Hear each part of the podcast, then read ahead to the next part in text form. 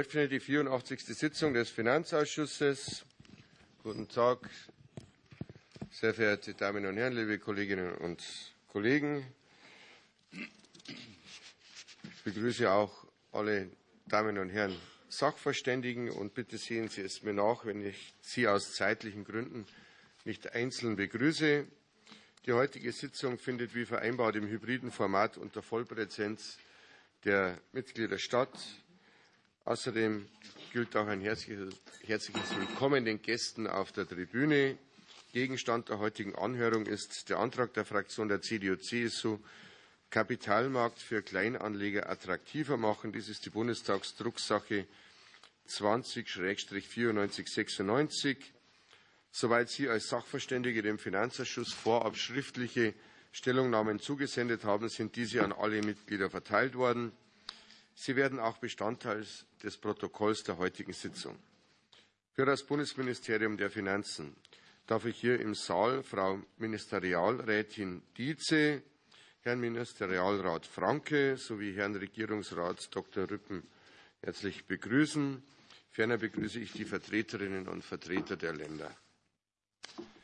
Für die Anhörung ist ein Zeitraum von einer Stunde und 35 Minuten vorgesehen, also circa 16.35 Uhr.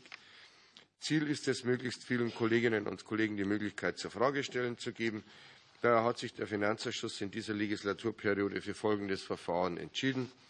Die vereinbarte Gesamtzeit wird in Einheiten von jeweils fünf Minuten unterteilt.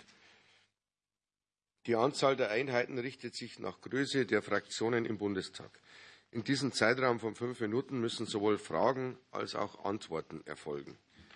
Wenn mehrere Sachverständige gefragt werden, bitte ich darauf zu achten, dass den folgenden Experten ebenfalls Zeit zur Antwort bleibt.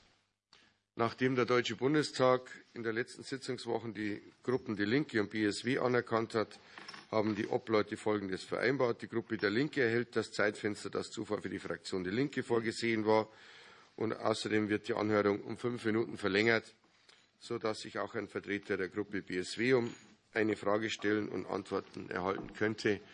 Bisher sind beide noch nicht anwesend. Dann ist es halt so. Ich bitte die Kolleginnen und Kollegen zu Beginn ihrer Frage immer die Sachverständigen zu nennen an die sich die Frage richtet. Bitte nennen Sie bei einem Verband nicht die Abkürzung, sondern den vollen Namen, um Verwechslungen zu vermeiden. Die Fraktionen werden gebeten, soweit nicht bereits geschehen, ihre Fragesteller bei mir anzumelden. Die heutige Anhörung wird live im Parlamentsfernsehen auf Kanal 4 und im Internet per Livestream übertragen. Anschließend ist die Aufzeichnung der Anhörung in der Mediathek des Deutschen Bundestages abrufbar.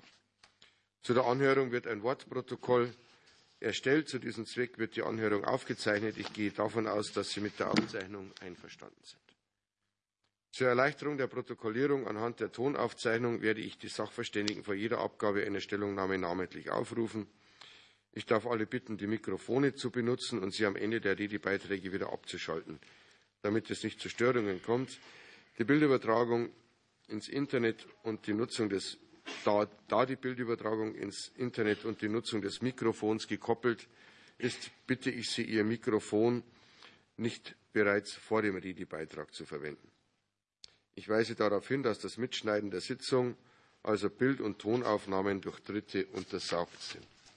Dann wollen wir auch mit der Anhörung beginnen und wir beginnen mit der Fraktion der SPD mit Herrn Kollegen Öl. Bitte. Ja, schönen guten Tag, Herr äh, vielen Dank, Herr Vorsitzender. Meine Fragen richten sich an Dr. Andrea Liesenfeld äh, von der Europäischen Kommission, genauer gesagt im Generaldirektion Finanzstabilität, Finanzdienstleistungen und die Kapitalmarktunion. Zunächst einmal vielen Dank, dass Sie den äh, Weg auf sich genommen haben von Brüssel nach Berlin. Ähm, aber es richtet sich ja tatsächlich im Antrag um einen, geht es ja konkret um einen eine Initiative der EU. Ähm, der vorliegende Antrag der CDU-CSU-Fraktion fordert die Bundesregierung dazu auf, sich gegen ein äh, Zuwendungsverbot im beratungsfreien Geschäft einzusetzen, um niedrige Kosten für Wertpapierkäufe zu erhalten. Wie bewerten Sie diese Forderung insbesondere auf den äh, argumentativen Zusammenhang dass der zwischen Provision im privaten beratungsfreien Geschäft und niedrigeren Transaktionskosten hergestellt wird. Bitte, Frau Dr. Liesenfeld. Ja. Wunderbar. Also herzlichen Dank. Ähm, vielen Dank für die Einladung. Wir ähm, als, äh, als Europäische Kommission sind wir natürlich ähm, sehr gerne bereit, unseren Vorschlag äh, äh, zu erläutern und, und, und, zu diskutieren. Und für mich persönlich ist es natürlich eine große Ehre, hier zu sein. Also herzlichen Dank. Zu Ihrer Frage zu dem Zuwendungsverbot oder dem Provisionsverbot im beratungsfreien Geschäft. Aus unserer Sicht ist es so, dass ein Provisionsverbot zu nicht zu höheren, sondern zu niedrigen Kosten und daher zu einer höheren Rendite für den Kleinanleger führt. Die Folgenabschätzung der Kommission, die wir vorgelegt haben, hat die positiven Auswirkungen eines generellen oder eines partiellen Provisionsverbotes gezeigt.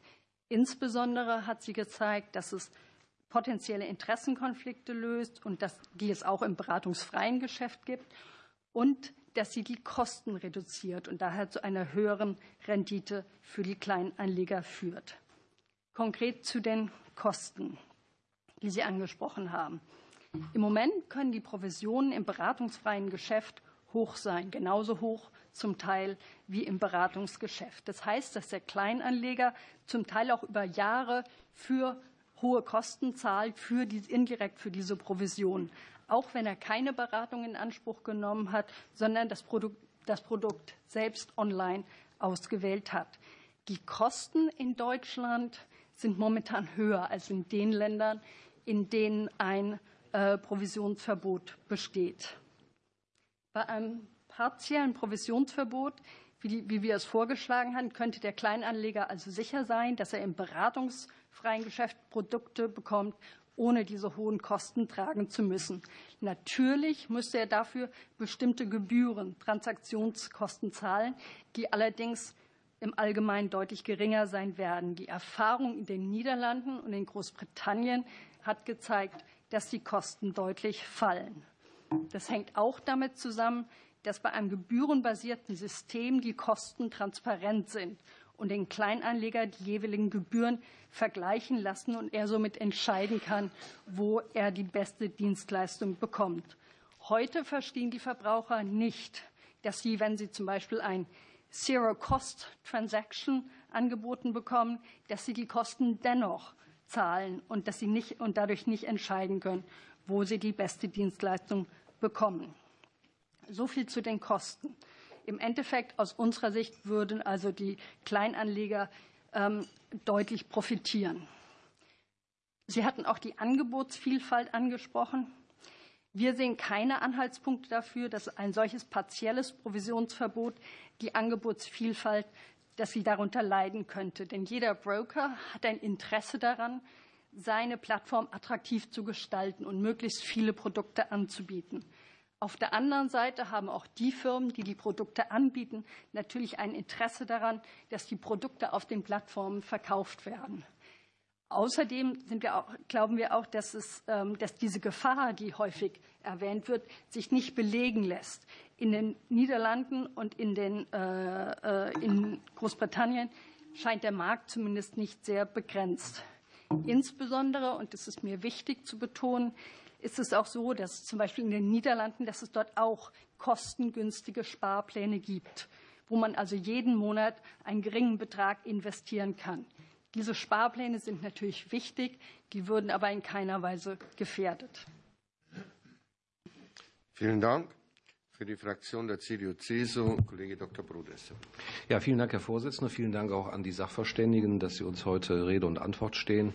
Vielleicht eine kurze Vorbemerkung zur Motivation unseres Antrags. Uns ist bewusst, dass der Kapitalbedarf der europäischen Wirtschaft insbesondere unter dem Aspekt der anstehenden Investitionen enorm hoch ist. Und die öffentlichen Hände in Europa können alleine mit ihren Möglichkeiten diesen Bedarf nicht annähernd decken. Insofern kommen der Harmonisierung, der Verbesserung und der Verbreiterung des Kapitalmarkts in Europa eine herausragende Bedeutung zu. Die EU Kleinanlegerstrategie soll ein wichtiger Baustein dieser europäischen Kapitalmarktunion sein und fokussiert sich dabei insbesondere auf kleine Investoren, die zu einer stärkeren Investitionstätigkeit angeregt werden sollen. Als CDU-CSU-Fraktion begrüßen wir dieses Ziel ausdrücklich weil es im gesamtgesellschaftlichen Interesse liegt und weil Bürgerinnen und Bürger zusätzliche Einkommen aus Kapitalvermögen dadurch erzielen. Die aktuell vorliegende Strategie der Kommission könnte jedoch aus unserer Sicht diese Ziele konterkarieren. Und daher haben wir rechtzeitig vor Abschluss der anstehenden Trilogverhandlungen auf europäischer Ebene diesen Antrag gestellt und um diese öffentliche Anhörung gebeten. Meine erste Frage oder meine ersten Fragen richten sich ähm, im Anschluss auch an das Thema, was Frau Liesenfeld ausgeführt hat, den Vertreter der Ingdiba AG, Herrn Dwornitzak, und zwar auch zum Thema Zuwendungsverbot im beratungsfreien Geschäft und seine Auswirkungen. Die EU-Kommission will den sogenannten Payment for Order Flow ab 2026 verbieten, die heute den provisionsfreien Aktienhandel finanzieren. Welche Folgen hätte das für Sie? Zweite Frage. Sie kritisieren die Bezeichnung Execution Only in der Richtlinie. Wie würde sich der Vorschlag der EU-Kommission für eine Kleinanlegerstrategie auf Ihr Geschäftsmodell auswirken? Und welche Folgen hätte dies für die Verbraucher und die Kunden? Welche Lösungsansätze sehen Sie für das beratungsfreie Geschäft? Und wird Ihrer Ansicht nach der EU-Vorschlag das gewünschte Ziel einer vermehrten Partizipation von Kleinanlegern am Kapitalmarkt erreichen oder nicht? Vielen Dank. Bitte, Herr Dwonisak. Ja, vielen Dank für die vielen Fragen. Äh, vielen Dank für die Einladung. Ähm, ich äh, hoffe, ich habe mir alle Fragen gemerkt. Also fangen wir vielleicht mal mit der letzten an, ähm, weil äh, sich das auch so ein bisschen auf das bezieht, was die Frau Dr. Liesenfeld gerade ausgeführt hat. Ich glaube, es geht tatsächlich darum, in breiten Bevölkerungsschichten Zugang zum Kapitalmarkt zu ermöglichen möglichst kostengünstig und mit möglichst effizienten Produkten. Und ich glaube, es gibt eine Erfolgsgeschichte, die wir hier in Deutschland geschrieben haben. Das ist die der ETF. Ähm, warum? Weil ETF per se ein ähm, super günstiges Produkt sind mit äh, niedrigen laufenden Kosten, ähm, weil sie sehr einfach zu verstehen sind. Ich glaube, auch das ist Teil des Erfolgs, äh, dass sie eben einfach einen bekannten Index wie den DAX oder MSCI World abbilden und ähm, weil sie einfach kosteneffizient sind, nicht nur aus Sicht ähm, der Anbieter, sondern vor allem auch ähm, aus Sicht der Vertriebsstellen, wie wir eine sind, der Broker. Und ähm, das Angebot, was wir heute haben in Deutschland von kostenfreien ETF-Sparplänen in der Breite, von kostenfreien Einmalkäufen von ETF, ist ziemlich unique. Ja, es gibt partielle Angebote auch in den Niederlanden, ähm, aber das sind Spitzen. Diese breite Erfolgsgeschichte, die wir in Deutschland zu verzeichnen haben, die ist, glaube ich, ganz wesentlich zurückzuführen darauf, dass wir es äh, geschafft haben, mit Unterstützung der Emittenten, der Produktgeber, ähm, diesen ähm, Zugang zu erleichtern, indem wir die Kosten senken für die Kunden. Das zeigt sich daran, ähm, wenn wir mal auf unsere eigene Geschichte schauen, über die kann ich am besten reden. Wir haben innerhalb der drei Jahre, die wir jetzt ETF-Sparpläne kostenfrei gestellt haben, die Anzahl der ETF-Sparpläne verdreifacht. Wir haben davor sechs Jahre gebraucht, um die Anzahl der ETF-Sparpläne mit Provision zu verdoppeln. Es zeigt sich also, dass es da eine gewisse Preissensitivität gibt. Und wir sehen auch, dass die Kunden, die jetzt neu in diese Produkte finden, jünger sind, weniger Vermögen haben, kleinere Sparplanräten wählen zu großen Teilen. Also ähm, ich glaube, da gibt es viel Evidenz, ähm, dass wir breiteren Bevölkerungsschichten den Zugang erschlossen haben, dass breitere Bevölkerungsschichten jetzt Zugang zur Vermögensbildung finden. Und nochmal, das ist äh, nach meinem Verständnis genau das Ziel der ähm, Retail-Investment-Strategie. So, Ihre zweite Frage habe ich, glaube ich, nicht ganz beantwortet. Ähm, die Frage war, ob jetzt durch die Kleinerlegerstrategie Ihr Geschäftsmodell gefährdet ist und ob dadurch mehr Kleinerleger zu dem Abschluss möglicherweise von ETF-Sparplänen herangeführt werden oder eher weniger. Weil Ihr Geschäftsmodell basiert ja im Moment auch auf den Provisionen vom Execution Only. Ja, in der Tat. Danke für die ähm, Wiederholung. Ähm, also in der Tat ähm, sind Provisionen ganz wesentlicher Bestandteil. Ähm, ich habe es äh, kurz ausgeführt. Ähm, wir, wir, bekommen eine Erstattung, die zu 100 Prozent den Kunden zugutekommt. Also wir verdienen an diesen Zuwendungen nichts, sondern wir müssen die ähm, zurückgeben an Kunden in Form von Qualitätsverbesserungen. Wir helfen zum Beispiel Kunden, die richtigen Fonds, günstige ETF, günstige Fonds zu finden. Und äh, wir geben natürlich ähm, die Erstattung auch weiter in Form von ähm, ja, von Rabatten und diese Rabatte und diese, ähm, diese, diese Qualitätsverbesserung, die wir damit ermöglichen, die könnten wir natürlich selber finanzieren, aber ähm, ich glaube, jede Bank, jeder Broker wird sich fragen, ob er das noch will. Ähm, ich glaube, vollumfänglich wird es keine Bank schlucken können, äh, sondern die Kosten für die Kunden werden erstmal steigen. Und ähm, ich glaube, damit wird auch die Partizipation sinken. Und ähm, wie gesagt, den umgekehrten Beweis haben wir. Dadurch, dass wir ähm, in Deutschland ähm, so günstige Kosten haben, haben wir den größten Anteil in, der, in Europa ähm, unter den ETF-Anlegern mit 40 Prozent. Vielen Dank. Für die Fraktion Bündnis 90 Die Grünen, Kollege Schmidt, bitte. Vielen Dank, Herr Vorsitzender. Meine ersten Fragen richten sich an Herrn Professor Sebastian. Ähm, in einigen OECD-Ländern wurde ja in den letzten Jahren ein Provisionsverbot eingeführt. Frau Dr. Liesenfeld hat eben schon äh, allgemeine Aussagen dazu gemacht. Äh, Sie haben ja auch zu dem Thema geforscht. Ich ähm, möchte von Ihnen gerne wissen, welche Auswirkungen die Einführung eines Provisionsverbots auf die Vermögen der Haushalte auf, die, auf den Finanzdienstleistungsmarkt und auf die Investitionstätigkeit der Kleinanlegerinnen und Kleinanleger in diesen Ländern ähm, dann hatte. Ähm, gibt es denn aus Ihrer Sicht eine Evidenz dafür, dass es in diesen Ländern zu einer Beratungslücke kam, die ja dann häufig befürchtet wird? Bitte, Herr Professor Sebastian. Ja, herzlichen Dank für die Frage und für die Einladung. Also zunächst mal ähm, vor der Einführung des Provisionsverbots äh, in den Ländern, in denen es immer noch kein Provisionsverbot gibt, gibt es einen Wettbewerb der Finanzindustrie um das beste Angebot für den Vertrieb. Man bezeichnet in diesem Kontext den Vertrieb auch den, als den First Customer. Ähm, aber durch das Provisionsvertrieb wird dann auch tatsächlich erstmal ähm, eine sinnvolle Marktregulierung eingeführt, die einen fairen Wettbewerb zwischen den Anbietern von Finanzprodukten um das beste Angebot für den Kunden selbst ermöglicht. Also ein marktwirtschaftlicher Ansatz, der Wettbewerb begünstigen will, wird immer ein Provisionsverbot befürworten. Im Ergebnis hat sich gezeigt, dass ähm, für die Länder, die äh, ein Provisionsverbot eingeführt haben, für den Kunden eine Renditeverbesserung von etwa zwei Prozent per annum stattgefunden hat. Und ähm, äh, was sich nicht gezeigt hat, wir haben das auch explizit untersucht, dass äh, also die davon die kleineren oder mittleren Einkommen nicht profitieren würden. Auch für äh, einen Rückgang des Sparverhaltens gibt es hier äh, keine, keinerlei Anzeichen. Jetzt zum Thema ähm, Beratungslücke. Also es gibt in der Tat Umfragen, nachdem ein Großteil der Verbraucher nicht bereit ist, für äh, Geldanlagung, bei der Geldanlage Honorare zu bezahlen. Ähm, das heißt aber nicht, dass es, äh, dass es nicht dann tatsächlich dann doch tut, wenn es das entsprechende Angebot ist. Das heißt auch nicht, dass er die versteckten Wahl, äh, Honorare im Provisionsverbot wahrnimmt oder nicht wahrnimmt. Also es ist nur eine Meinungsbildung, keine Tatsache. Tatsache ist, dass die Beschäftigten, die Anzahl der Beschäftigten im Vertrieb in der Finanzindustrie weder in den Niederlanden noch in den UK gesunken ist. Und ähm, selbst wenn man jetzt, wofür es nochmal keine Anzeichen gibt, eine Beratungslücke konstatieren würde für kleine und mittlere Einkommen, ähm, äh, dann gibt es immer noch die Gegenthese, dass keine Beratung besser ist als eine schlechte Beratung und die Ergebnisse, das heißt die Verbesserung der Rendite für alle Anleger unterstützen diese Theorie.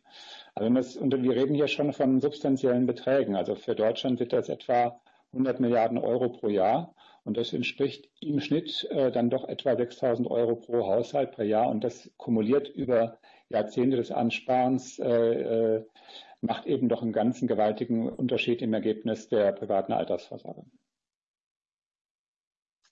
Dankeschön. Ja, vielleicht darf ich an der Stelle äh, gleich noch nachfragen, wie Sie äh, die Vorschläge der EU-Kommission bewerten, ein Provisionsverbot im beratungsfreien Geschäft und ähm, ja, einem Value-for-Money-Ansatz ähm, einzuführen. Bitte, Herr Professor Sebastian. Ja, also ich versuche mich kurz zu halten. Das, äh, eigentlich ist das eine Vorlesung über 90 Minuten, was Sie mir von mir abverlangen. Also grundsätzlich, ähm, äh, ich bin kein Freund des partiellen Provisionsverbotes. Ähm, ich hätte ein vollständiges Provisionsverbot besser gefunden, aber ähm, besser kleines als nichts. Und äh, gerade eben auch im beratungsfreien Geschäft zeigt sich eben, dass äh, äh hier der Wettbewerb auch nicht transparent ist, sondern ähm, dem, dem Kunden eben nicht klar macht, wie viel tatsächlich ein Provisionsverbot gezeichnet, wie viel an Provision tatsächlich gezahlt wird. Also auch hier sehe ich eine Verbesserung des Wettbewerbs zumindest mal äh, in diesem Bereich. Also äh, äh grundsätzlich die, die, die Kommission, ähm, also Sie haben ja auch den Value for Money Ansatz angesprochen. Die Kommission äh, wird sich in wenigen Jahren wieder mit dem Thema Provisionsverbot beschäftigen. Und beim nächsten Mal will sie hierfür eine bessere Datengrundlage haben und das ist in jedem Fall zu begrüßen. Also die Datengrundlage ist eben einfach nicht besonders gut. Und wenn man wirklich verstehen will, was auf den einzelnen Märkten passiert ist, wer davon genau profitiert und äh, wer vielleicht auch nicht, der braucht einfach bessere Daten. Und ähm, die Entscheidung, die die Kommission trifft, sollte eben nicht auf, den, äh, auf, auf Behauptungen, die von beiden Seiten, muss man fairerweise sagen, äh, äh, in den Raum gestellt werden, berufen, sondern auf tatsächlichen Fakten. Ähm, die CDU kritisiert dass die äh, äh, Vergleichsuntersuchungen und die Vielzahl von Vergleichsuntersuchungen nicht definiert werden. Das ist grundsätzlich richtig, aber das ist auch gut so, weil äh, man muss erstmal die Daten haben und dann ergebnisoffen und auch methodenoffen mit dem an das Datenmaterial herangehen, um daraus die entsprechenden Schlüsse zu ziehen. Also grundsätzlich, um es nochmal zusammenzufassen, partielles Provisionsverbot ist grundsätzlich besser als äh, gar keines. Ähm, und auch die, den Value for Money Ansatz und die, die, eine weitreichende Datenerhebung begrüße ich. Ich Dankeschön. möchte aber den Antrag der CDU nein, in einem nein, Satz danke. noch. Sie haben äh, bestimmt später noch mal die Möglichkeit. Dankeschön für die Fraktion der FDP. Frau Kollegin Schulz, bitte. Ja, vielen Dank, Herr Vorsitzender. Meine erste Frage richtet sich an den Bundesverband Deutscher Versicherungskaufleute. Ähm, Herr Dr. Eichele, Finanzvermittler leisten ja einen entscheidenden Beitrag, wenn es darum geht, Kleinanleger an den Kapitalmarkt zu führen. Sie beraten, sie leisten finanzielle Aufklärungsarbeit und versetzen äh, den Anleger dann in die Lage, informierte Entscheidungen für Vermögensaufbau und Altersvorsorge zu treffen. Und seit Bekanntwerden der Kleinanlegerstrategie wird oft kritisiert, dass einige im Vorschlag enthaltene Änderungen zu einer Benachteiligung ähm, der Kleinanleger führen könnten und einzelne Berufsgruppen ähm, ebenso benachteiligt werden. Inwiefern trifft das aus Ihrer Sicht zu und mit welchen Auswirkungen auf die Anlagekultur und das Angebot von Beratungsdienstleistungen ähm, ist Ihres Erachtens zu rechnen? Bitte, Herr Dr. Eichele. Ja, vielen Dank, Herr Vorsitzender. Vielen Dank, Frau Schulz, für die Frage. Ich vertrete hier den Bundesverband Deutscher Versicherungskaufleute mit etwa 40.000 selbstständigen Versicherungskaufleuten aller Vertriebswege, also Exklusivvermittler, Mehrfachvertreter und Versicherungsmakler. Ähm, zunächst, ähm, was das Ziel der RIS angeht, ähm, das begrüßen wir ausdrücklich. Das Ziel eben, ähm, das Investitions, die Investitionsmöglichkeiten für Verbraucher zu verbessern, auch insbesondere vor dem Hintergrund ähm, der äh, drohenden Altersarmut und der Notwendigkeit, private Altersvorsorge attraktiver zu machen. Also das sehen wir auch für den gesellschaftlichen Frieden in Deutschland als essentiell. Ähm, fragwürdig sind für uns die Mittel, die verwendet werden im Rahmen der RIS. Ähm, wir begrüßen es zunächst, dass das generelle Provisionsverbot vom Tisch ist zunächst. Ähm, trotzdem haben wir noch partielle Provisionsverbote, die wir sehr kritisch sehen. Warum? Weil wir nicht erkennen, dass ein Marktversagen ähm, solch drastische Maßnahmen rechtfertigen würden. Zur Rolle der Vermittler in Deutschland. Ähm, die Vermittler haben einen sozialpolitischen Auftrag, denn sie müssen die Kunden davon überzeugen, Konsum, auf Konsum zu verzichten, um eben äh, das ersparte Geld in, in die Altersvorsorge anzulegen. Bedeutung der Beratung. Die Beratung in Deutschland, das hat zunächst eine Forsa-Umfrage ergeben, etwa 70 Prozent der Befragten bevorzugen Beratung bei insbesondere komplexen Produkten wie die Altersvorsorge. Wir haben auch eine funktionierende Aufsicht. Also es ist mitnichten mit so, dass wir hier Wildwuchs in Deutschland hätten. Wir haben zum einen die Industrie- und Handelskammern, die die äh, Versicherungsvermittler beaufsichtigen, aber wir haben auch die BaFin als Aufsicht über die Versicherungsunternehmen und als Umsetzung des Artikel 17 IDD haben wir den Paragraphen 48 VAG, der gerade im Falle von Fehlanreizen und Interessenkonflikten ähm, ein scharfes Schwert darstellt. Wir haben also Maßnahmen in Deutschland, die genau das umsetzen können, ähm, was die RIS auch fordert. Wir haben darüber hinaus ein Merkblatt der BaFin zu wohlverhaltensrechtlichen Aspekten bei der Lebensversicherung. Auch hier eine Möglichkeit, eine Maßnahme auf nationaler Ebene, die bereits die geforderten ähm, Maßnahmen umsetzen können. Wir haben kein Anzeichen für Marktversagen in Deutschland. Im Gegenteil, der Ombudsmann für Versicherungen hat im Jahr 138 Beschwerden bei 183.000 Vermittlern. Also nicht am Tag 138, sondern im Jahr. Das ist für uns ein deutlicher Beweis dafür, dass es gerade kein Marktversagen gibt, sondern dass der Kunde zufrieden ist mit der Beratungstätigkeit und mit der Vermittlungstätigkeit der deutschen Versicherungsvermittler. Auch ist die Honorarberatung, die ja oft auch als das ideale Vergütungsmodell dargestellt wird, äh, weder billiger noch transparenter. Der Bund der Honorarberater hat im Schnitt angegeben, dass 183 Euro pro Stunde als Vergütung angesetzt wird. Man kann sich vorstellen, dass da auch nicht pro bono gearbeitet wird, sondern natürlich und zu Recht auch, um Geld zu verdienen. Ähm, jüngst, wenn man mal betrachtet, den Anwaltsmarkt, die haben seit 20 Jahren eine Liberalisierung äh, im Bereich der Vergütung. Wir haben einerseits ähm, äh, Vergütungsmodelle im Bereich der Stundenhonorare, wir haben eine Pauschalvergütung ähm, äh, und wir haben den Streitwert. Ähm, der EuGH hat im Bereich der Honorarberatung, also in der Stundensatzvergütung ähm, bei Anwälten entschieden, dass eine ähm, äh, eine Stundenhonorarvergütung auch intransparent sein kann und damit unzulässig ist. Das heißt, wir haben, wenn wir auf Märkte schauen, die die Honorarberatung kennen, deutliche Anzeichen, dass auch hier intransparent gearbeitet werden kann. Großbritannien und Niederlande wurden eben angesprochen. Wir haben andere Erkenntnisse. Ähm, die Financial Conduct Authority, also die Finanzaufsicht in England, hat in einer Verbraucherstudie 2019 festgestellt, dass nur 54 Prozent der Erwachsenen mit investierbaren Vermögen von 10.000 Pfund, dass die keine formelle Unterstützung bei, bei, ihrer Investitionsentscheidung erhalten haben. Das bedeutete im Umkehrschluss, dass das Geld eben gerade nicht in Anlagen investiert wurde, sondern auf dem Sparkonto liegen geblieben ist. Wir haben dieselben Erfahrungen mit den Kollegen in den Niederlanden gemacht und würden auch anregen, ähm, bei weiteren Themen auch Sachverständige aus den äh, entsprechenden Ländern einmal einzuladen, um die Erfahrungen da ähm, zu sammeln. Vielen Dank muss auf die Uhr immer schauen. Vielen Dank. Vielen Dank. Äh, wir machen weiter mit der Fraktion der AfD. Kollege Glaser, bitte. Herzlichen Dank, Herr Vorsitzender, für das Wort. Meine Frage richtet sich an Herrn Professor Bagus. Und äh, ich würde eine sehr offene Frage gerne stellen wollen, weil ja der Katalog, den die Union aufgestellt hat mit 13 Punkten, der ist so breit, dass man ja, dass ich eine Einengung eigentlich im Moment noch nicht für richtig halte. Die Frage lautet, was befürworten Sie in dem Antrag der CDU unter diesem zahlreichen Punktenkatalog?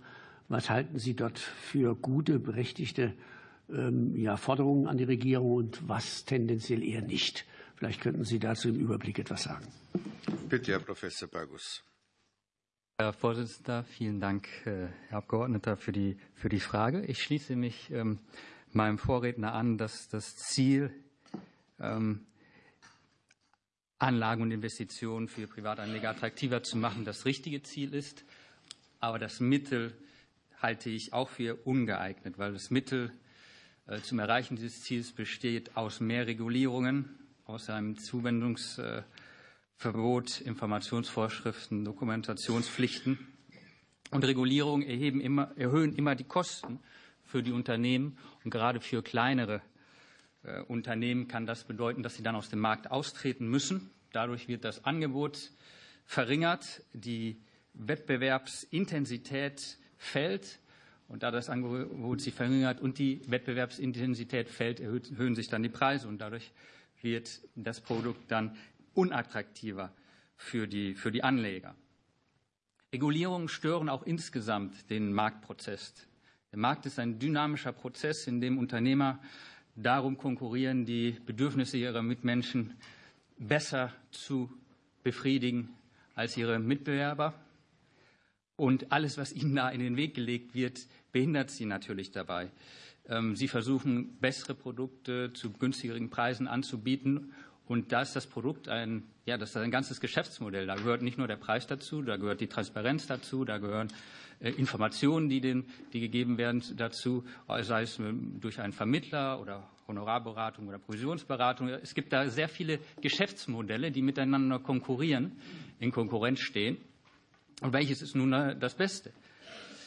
In einem freien Markt ohne Regulierung können die Konsumenten frei aussuchen, welche, welches Geschäftsmodell sie bevorzugen Sie, durch jeden Cent, den Sie ausgeben, durch jeden Cent, den Sie anlegen, ähm, geben Sie Gewinne für ein Geschäftsmodell und Verluste für andere, wenn Sie dort nicht investieren. Und was ist jetzt das Beste? Ja, ich weiß es nicht. Es kann niemand wissen. Das ist das Ende des Prozesses. Das wird erst im Markt herausgefunden. Deswegen sagt der Nobelpreisträger Friedrich August von Hayek, ähm, der Markt ist ein Entdeckungsverfahren. Das, es muss das beste Geschäftsmodell entdeckt werden. Das kann man vorher nicht wissen. Das kann die Kommission nicht wissen. Das kann ich nicht wissen. Und deswegen sagt er auch, Hayek, es ist eine Anmaßung von Wissen zu sagen, wir wissen schon, was das beste Geschäftsmodell ist. Deswegen legen wir den anderen Geschäftsmodellen Steine in den Weg durch Regulierung, verunmöglichen sie. Ja. Und es ist nicht nur so, dass zwischen bereits bestehenden Geschäftsmodellen ähm, Deregulierung diesen Prozess, Entdeckungsprozess behindert. Es ist auch so, dass durch die Regulierung ganz neue Geschäftsmodelle, die wir uns noch gar nicht ähm, ausdenken können, weil die eben von Unternehmern erst geschaffen werden müssten. Aber sie werden nicht geschaffen, weil die Regulierung dem, dem im Wege stehen. Und deswegen ähm, bin ich eben äh, äh, oder unterstütze ich den Antrag der, der CDU, der diese, der diese Regulierung ablehnt. Und äh, um zum Ende noch etwas hinzuzufügen, es ist ja auch in einem freien Markt ist es ja so, dass ein freier Tausch auch ethisch gesehen etwas Positives ist. Ja, es gibt ein Unternehmen, das hat ein Geschäftsmodell, das bietet mir etwas an. Ähm, ich habe, es, es macht Werbung, es erklärt mir das, überzeugt mich. Es gibt andere, die haben mich nicht so überzeugt und dann möchte ich das kaufen. Aber dann kommt eine Regulierung und sagt, nein, das darfst du nicht auswählen, dieses Geschäftsmodell. Und äh, da ein freiwilliger Tausch von beiden, für beide Parteien zum gegenseitigen Nutzen ist, ist das äh, natürlich dann Nutzen verringert, wenn die Regulierung ähm, diesen Tausch äh, verhindert. Vielen Dank. Vielen Dank. Für die Fraktion der SPD, Frau Kollegin Heiligenstadt, bitte. Ja, sehr geehrter Herr Vorsitzender, sehr verehrte Kolleginnen und Kollegen, sehr geehrte Expertinnen und Experten, vielen Dank auch, dass Sie äh, heute hier uns zur Verfügung stehen mit Ihrem Fachwissen. Meine Fragen ähm, richten sich als erstes an Herrn Gatschke vom von Verbraucherzentrale im Bundesverband. Ähm, äh, ich würde ganz gerne von Ihnen wissen, ob Sie die Kritik in dem ähm, Antrag äh, an dem vorgeschlagenen Benchmark-System bzw. im Value for Money ähm, äh, entsprechend teilen und würden die vorgeschlagenen Benchmarks aus Ihrer Sicht für einen echten Kundennutzen sorgen? Bitte, Herr Gatschke. Vielen Dank für die Frage.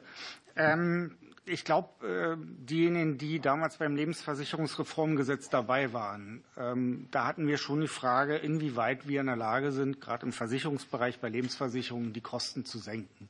Die Evaluierung des Lebensversicherungsreformgesetzes hat gezeigt gehabt, dass sich bei den Kosten wenig taten. Die letzte Erhebung der BaFin hat auch noch mal deutlich gemacht, dass ähm, im Schnitt zwei Prozent der Rendite für Kosten weggehen. Das heißt, zwei Prozent landen beim Versicherer und bei fünf Prozent Rendite landen nur drei Prozent beim Verbraucher. Dementsprechend muss zwangsläufig, wenn man für die Verbraucher was tun will, bei der Rendite nicht nur was gemacht werden, sondern hauptsächlich bei den Kosten. Die Kosten sind einfach zu teuer. In der Beziehung begrüßen wir den Ansatz, das über ein Benchmark-System und ein Preisbildungsverfahren durchzuführen. Das Merkblatt der BaFin wurde schon angesprochen. Das ist ja ein Versuch, diesen Value-for-Money-Ansatz umzusetzen und genau auf die Kosten zu schauen. Wir begrüßen diesen Ansatz. Das Problem für uns Augenblick als Verbraucherverband besteht darin, dass auf Level 1 äh, sehr abstrakt äh, dargestellt wurde, wie das System aussehen soll. Aber es ist, wird nicht gesagt, was die Ziel des Benchmark-Systems ist und welche Eckpfeiler und Methoden angewendet werden müssen. Und dementsprechend kann man diese rein technische Darstellung in der Richtlinie schwer bewerten. Wenn man aber die Maßstäbe der BaFin ansetzt, dann ist das genau der richtige Ansatz. Ausgehend von der Definition des Zielmarktes, den Kundennutzen definieren. Und die BaFin hat das getan in ihrem Merkblatt, gesagt, der Kundennutzen liegt dann vor, wenn eine positive Realrendite vorliegt. Das heißt also, ich mit der angenommenen Rendite die Kosten und eine langfristige Inflationsrate etwa von zwei Prozent schlagen kann. Und das macht in meinen Augen hochgradig Sinn, weil welcher Verbraucher soll in ein Investment investieren, das von vornherein so kalkuliert ist, dass ich nicht die Kosten erreiche und auch bei einem Anlagezeitraum von 30 Jahren nicht mindestens einen langfristigen Inflationshorizont von zwei Prozent erreichen kann. Das macht ja überhaupt keinen Sinn für die Verbraucher. Von der Warte her begrüßen wir das und wir sind der Meinung, das wird definitiv, wenn man die äh, Proportionalität äh, verfolgt. Das heißt also, so wie die BaFin den Ansatz fährt, sich die schlechtesten 25 Prozent vornimmt, dort auf den Markt einwirkt und danach wieder guckt, wie sich der Markt entwickelt hat, systematisch für eine Kostendämpfung in den Produkten sorgen. Und das ist das, was die Verbraucher eigentlich erwarten. Frau Heiligenstadt. Ja, dann würde ich vielleicht äh, direkt, Herr Gatschke, noch mal ähm, eine weitere Anschlussfrage stellen. Ähm, es ist ja auch eine äh, Evaluierungsfrist in äh, der RIS vorgesehen von drei Jahren. Ähm, ist die aus Ihrer Sicht angemessen und was bedeutet aus Ihrer Perspektive zumindest eine solche Evaluierungsfrist für die Verbraucher im Hinblick dann auf ein Provisionsverbot? Bitte, Herr Gatschke. Vielen Dank für die Frage. Ja, man muss, äh, glaube ich, die drei Jahre nicht solitär sehen, sondern die drei Jahre bedeuten ja nach Umsetzung, nationale Umsetzung. Das heißt, wenn wir jetzt von einer Umsetzungsfrist von zwei Jahren ausgehen, reden wir von einem Zeitraum von fünf Jahren. Und man muss fairerweise sagen, ähm, das Instrumentarium, die Interessenkonflikte bei den Zuwendungen zum Beispiel in den Griff kriegen, zu kriegen, ist ja de facto mit dieser Neuregelung ausgeschöpft. Und man muss sagen, wir gucken jetzt noch mal fünf Jahre, was passiert, und dann muss zwangsläufig über marktregulierende Maßnahmen unter Umständen auch über ein komplettes Provisionsverbot nachgedacht werden. Und äh, Professor Sebastian hat ja gerade ausgeführt, dass ein nachweisbarer Schaden in diesem Provisionssystem für die Investitionen der Verbraucher vorhanden ist. Und in unseren Augen ist es nicht zumutbar, noch länger zu warten, indem man diese Evaluierungsfrist noch weiter nach hinten schiebt, weil solange wir nicht wirksame Mechanismen zur Kostendämpfung haben, werden weiterhin schlechte Produkte auf dem Markt sein. Deswegen plädieren wir explizit für diese kurze Frist von drei Jahren. Vielen Dank. Für die Fraktion der CDU-CSU, Kollege Dr. Meister, bitte. Ja, vielen Dank, Herr Vorsitzender. Ich würde gern Frau Käfer-Rohrbach vom GDV fragen, wie sie den Vorschlag der Kommission ähm, aus Sicht der Versicherungsbranche bewerten. Und äh, zum Zweiten, wir haben ja in Deutschland eine bestehende Regulierung im Bereich der Versicherungen. Ähm, wie fügen sich denn diese neuen Regulierungen aus der Kleinanlegerstrategie mit den bestehenden zusammen? Was bedeutet das für das Thema Bürokratie und was für das Thema Verbraucherschutz? Bitte, Frau Käfer-Rohrbach. Sehr gern. Vielen Dank, Herr Vorsitzender. Vielen Dank, Herr Dr. Meister, für die Frage. Also in der Tat ähm, die Versicherungswirtschaft ist von den geplanten Änderungen massiv betroffen, ähm, denn wie, die, wie IOPA bereits festgestellt hat, sind eben 70, 70 Prozent der Retail-Investment äh, Investments Versicherungsanlageprodukte wie fondgebundene oder klassische Lebensversicherung. Also dementsprechend hat der Vorschlag massive Auswirkungen auf die Versicherungsbranche. Wir teilen ungeschränkt, äh, uneingeschränkt äh, positiv aus unserer Sicht ist die Intention der Kleinanlegerstrategie eben, dass Menschen in Europa besser vom Kapitalmarkt profitieren können. Und wir als Versicherungswirtschaft als große Kapitalsammelstelle wollen hier natürlich auch einen Beitrag leisten und haben dementsprechend ein Interesse, dass wir da auch wirklich positiv voranbekommen. Unseres Erachtens ist aber in der Tat der Ansatz, ähm, schwierig beziehungsweise setzt die falschen Hebel äh, und hat vor allem sehr viel Potenzial auch wirklich zu äh, massivem Bürokratieaufbau, äh, weil er eben auch zusätzlich Berichtspflichten einführt ähm, und eben auch nicht ganz komplex beispielsweise auf Versicherungsprodukte ähm, abgestimmt ist. Also es werden viele, zum Beispiel als mit dem Blick zum Thema Provisionsverbot, wir haben es ja hier schon kurz mal angesprochen, ähm, hat sich die EU-Kommission für einen schrittweisen Ansatz entschieden. Also sprich noch kein generelles Provisionsverbot, was wir befürworten natürlich, aber natürlich durch das Thema partielle Provisionsverbote ebnen wir den Weg hin zu einem generellen Provisionsverbot perspektivisch. Und ähm, es wird eben mit Blick auf den Best-Interest-Test auch auf viele Sachen ähm, ist praktisch der Best-Interest-Test ist so, so formuliert, dass er einfach nicht auf die Versicherungsbranche passt. Zum Beispiel Execution Only oder eben beratungsfreies Geschäft ähm, findet faktisch im Versicherungsbetrieb nicht statt. Ähm, wir müssen laut IDD immer nach dem Kundennutzen fragen und dem Willen. Dementsprechend haben Sie immer eine Beratung und ein Execution Only findet bei uns nicht statt. Dementsprechend ist sozusagen äh, diese, äh, diese Verlinkung eines partiellen Provisionsverbots ähm, ist, ähm, bei einem beratungsfreien ähm, Geschäft, das gibt es faktisch bei uns nicht. Dementsprechend müssen wir in diesem Bereich äh, wirklich schauen, dass es auf die Versicherungsbranche passt, weil es ein, spezielles, ein spezielleres Produkt ist als vielleicht eben ETFs. Also es ist einfach kein ETF-Produkt.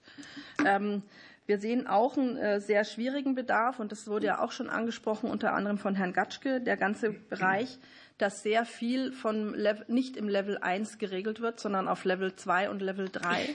Also da zum Beispiel das Thema Value for Money wurde ja bereits schon angesprochen. Da gibt es das Merkblatt der BaFin, die ziemlich klar ähm, die jetzt sozusagen auf Ausreißer als Aufsichtsinstrument ähm, ähm, verifiziert, äh, identifiziert hat und darauf zugeht, dem nochmal äh, draufschaut und eben dann auch wirklich rückmeldet und klar kommuniziert, woran es lag. Also dementsprechend Thema als, ähm, als Benchmark für aufsichtsrechtliches Handeln befürworten wir ausschließlich. Das Problem ist aber, dass in, im Kommissionsansatz ein anderer gefahren wird. Da wird eben von Justified und Proportionate gesprochen, aber es wird nicht klar geregelt, welche welche, äh, was ist eigentlich Ziel der Benchmark ähm, und auch was verbirgt sich dahinter. Und das ist ein, äh, ein großes Problem, weil wir mit einem hohen Unsicherheitsfaktor da reingehen und ähm, mit Blick auf vielleicht die Überprüfung mit den drei Jahren nach 36 Monaten faktisch ist es, machen wir ein partielles Provisionsverbot. IOPA wie die EU-Kommission bekommt einen absoluten Carte Blanche, nämlich das alles auf Level 2 und Level 3 zu, äh, zu konkretisieren. Und dann überprüfen Sie es nach 36 Monaten, ob es funktioniert hat. Das ist in der Tat, finde ich, eine ganz schwierige Konstellation, weil es ein echter Markteingriff ist, wenn ich auf Level 2 und Level 3 alles konkretisiere. Und dementsprechend wünschen wir uns, äh, dass wir möglichst viel auf Level 1 konkret haben, um dann auch ähm, Koexistenz äh, der verschiedenen Modelle ähm, besteht und wir dann in der Tat, ähm, wie Herr Professor Bargus sagte, auch schauen, äh, welches setzt sich durch und dann erstmal eine Überprüfung zu machen, aber nicht sozusagen selber alles aufstellen und am Schluss dann noch mal zu überprüfen, ob das funktioniert hat. Vielen Dank. Ich zehn Sekunden. Vielen Dank. Für die Fraktion der SPD, Kollege Öl, bitte. Danke, Herr Vorsitzender. Meine, ähm, ich würde eine weitere Frage an, an Frau Dr. Liesenfeld ähm, von der EU-Kommission ähm, stellen, und zwar, wie Sie die Kritik bewerten, die im Antrag an die vorgeschlagenen Value for Money, äh, Money äh, Benchmarks geübt wird insbesondere auf die, ähm, dass es so einseitig auf die Kosten fixiert ist und es äh, zu einer Reduzierung der Vielfalt ähm, der Finanz- und Versicherungsprodukte führen würde. Es ist außerdem die Rede von zu starren Kostenbenchmarks, die Qualitätsmerkmale dadurch nicht mehr adäquat darstellen können. Ähm, teilen Sie diese Auffassung und was halten Sie von dem alternativen Vorschlag, stattdessen Kosten unter anderem im Verhältnis zu der Rendite und der Qualität des Produktes zu bewerten. Bitte, Frau Dr. Liesenfeld. Herzlichen Dank. Ähm, es sind viele Fragen auf einmal. Ich versuche sie zu, äh, zu beantworten. Natürlich die einseitige Kostenfixierung. Das ist ein Vorwurf, den haben wir häufig gehört. Wir halten ihn allerdings nicht für zutreffend und das möchte ich gleich erklären. Vorweg möchte ich allerdings noch mal darauf hinweisen, dass Kosten natürlich einen wichtigen Faktor für die Beurteilung von Value for Money darstellen. Kosten können so hoch sein, dass wenig Rendite übrig bleibt. Und insofern sind die Kosten natürlich ein wichtiger, aber natürlich keineswegs der einzige Faktor der Beurteilung. Und auf dieser Basis ist auch Value for Money konzipiert, ähm, insbesondere die äh, Referenzwerte oder die Benchmarks. Kurz zum Hintergrund. Warum haben wir das vorgeschlagen? Wir haben verstärkte Produktüberwachungsregelungen vorgeschlagen, weil es Belege gibt, insbesondere von ESMA und IOPA, dass Produkte auf dem Markt sind, die wenig oder gar keine Rendite versprechen.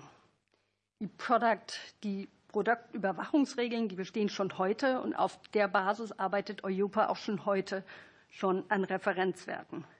Kernstück des Vorschlags ist natürlich in der Tat sind die Referenzwerte, die ähm, nach einer festgelegten Methode, die noch diskutiert werden muss und ausgefeilt werden muss, von ESMA und IOPA auf der Basis von den Marktdaten erstellt werden soll und somit einen objektiven Vergleichsmaßstab, einen objektiven Vergleich ermöglichen soll.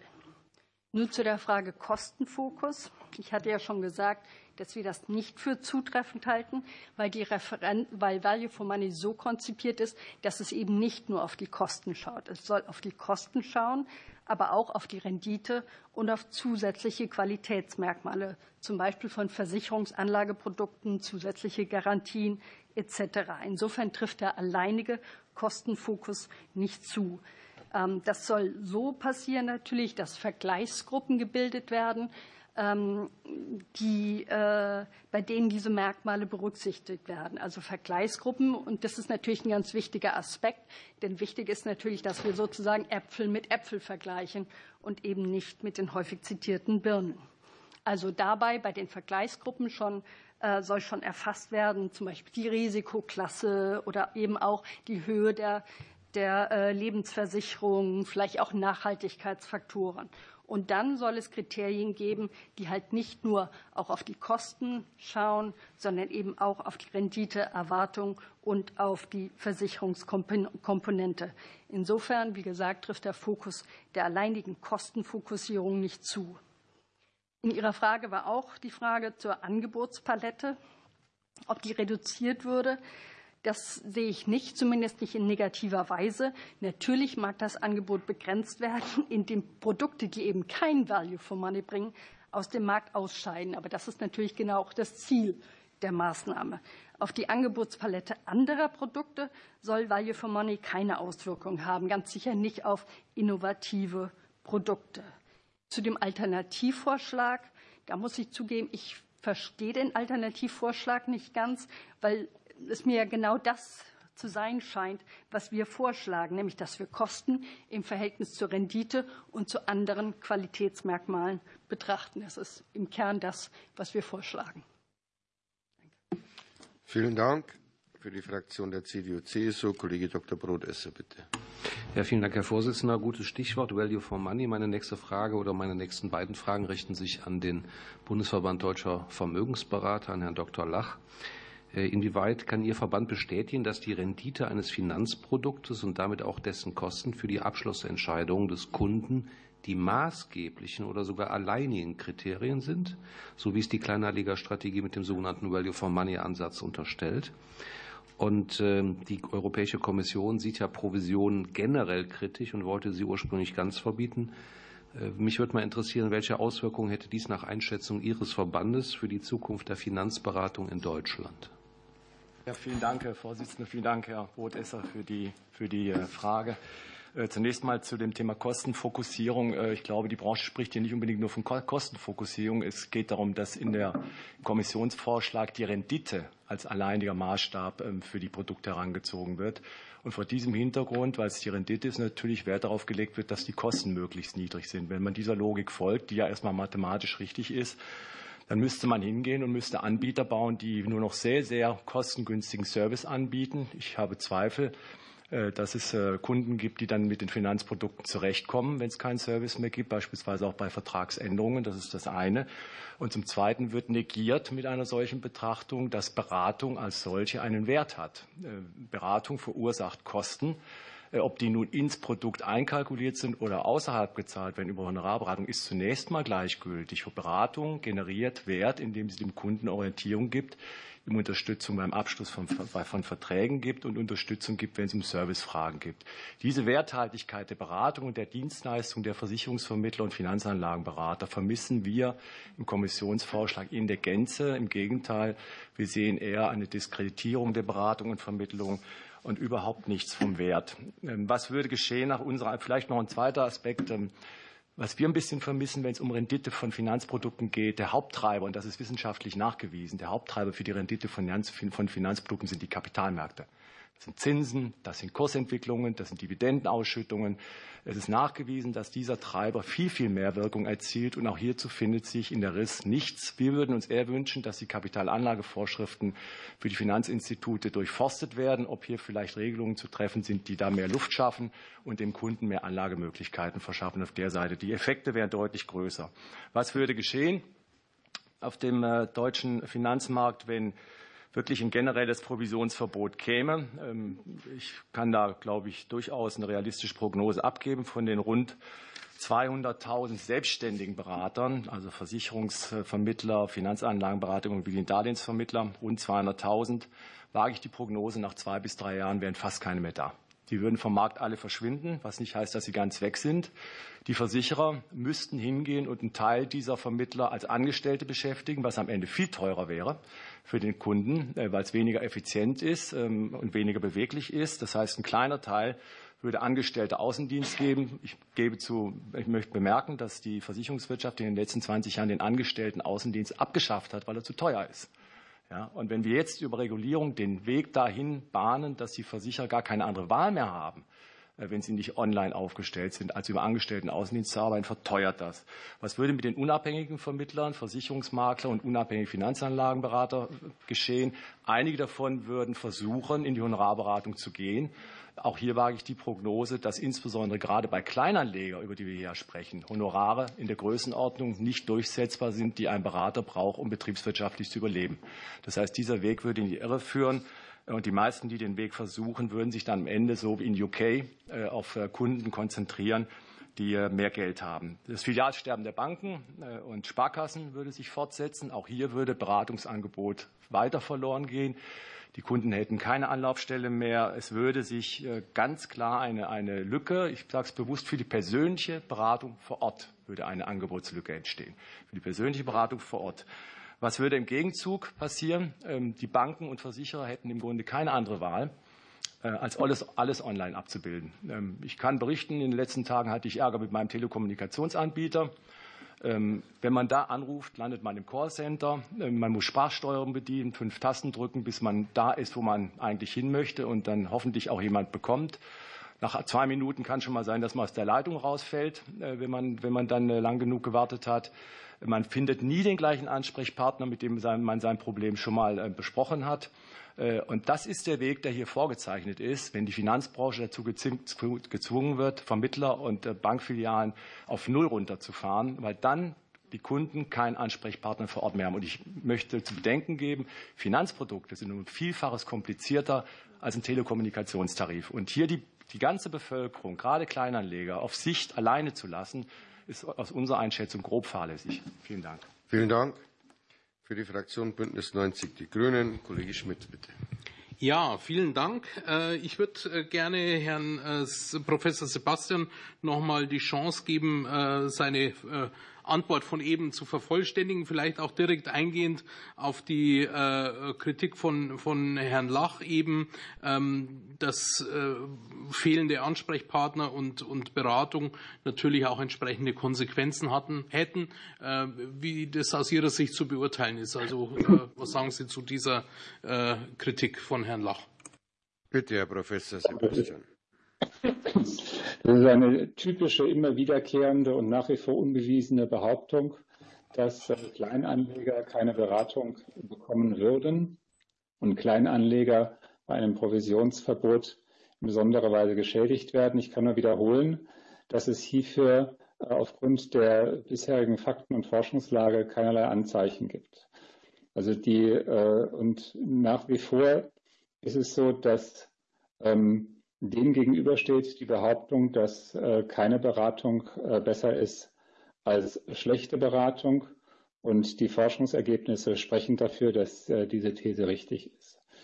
Es ist auch in keiner Weise so, dass der, Finanzvertrieb in den Ländern, in denen Provisionsverbot eingeführt ist, nicht mehr existent ist. Das ist er sehr wohl. Und die Servicequalität hat auch in keiner Weise dort messbar nachgekommen, äh, nachgelassen, ähm, was erneut äh, rechtfertigt, wenn hier Behauptungen aufeinanderprallen, dass wir hier eine bessere Datenbasis brauchen. Insbesondere insofern ist die Initiative der Europäischen Kommission, hier eine bessere Fakten- und Datenlage zu schaffen, zu begrüßen. Ich hoffe, ich war damit erschöpfend. Gut, ja. Kollege Schmidt. Bestens, vielen Dank. Ähm, ich habe äh, eine weitere Frage ähm, an den äh, VZBV und äh, hier Herrn, Herrn Gaschke. Ähm, in dem Unionsantrag wird ja gefordert, die Festlegung, was unabhängige Beratung äh, bedeutet, aufzuweichen. Der VZBV lehnt das ab. Können Sie das begründen? Herr Gatschke.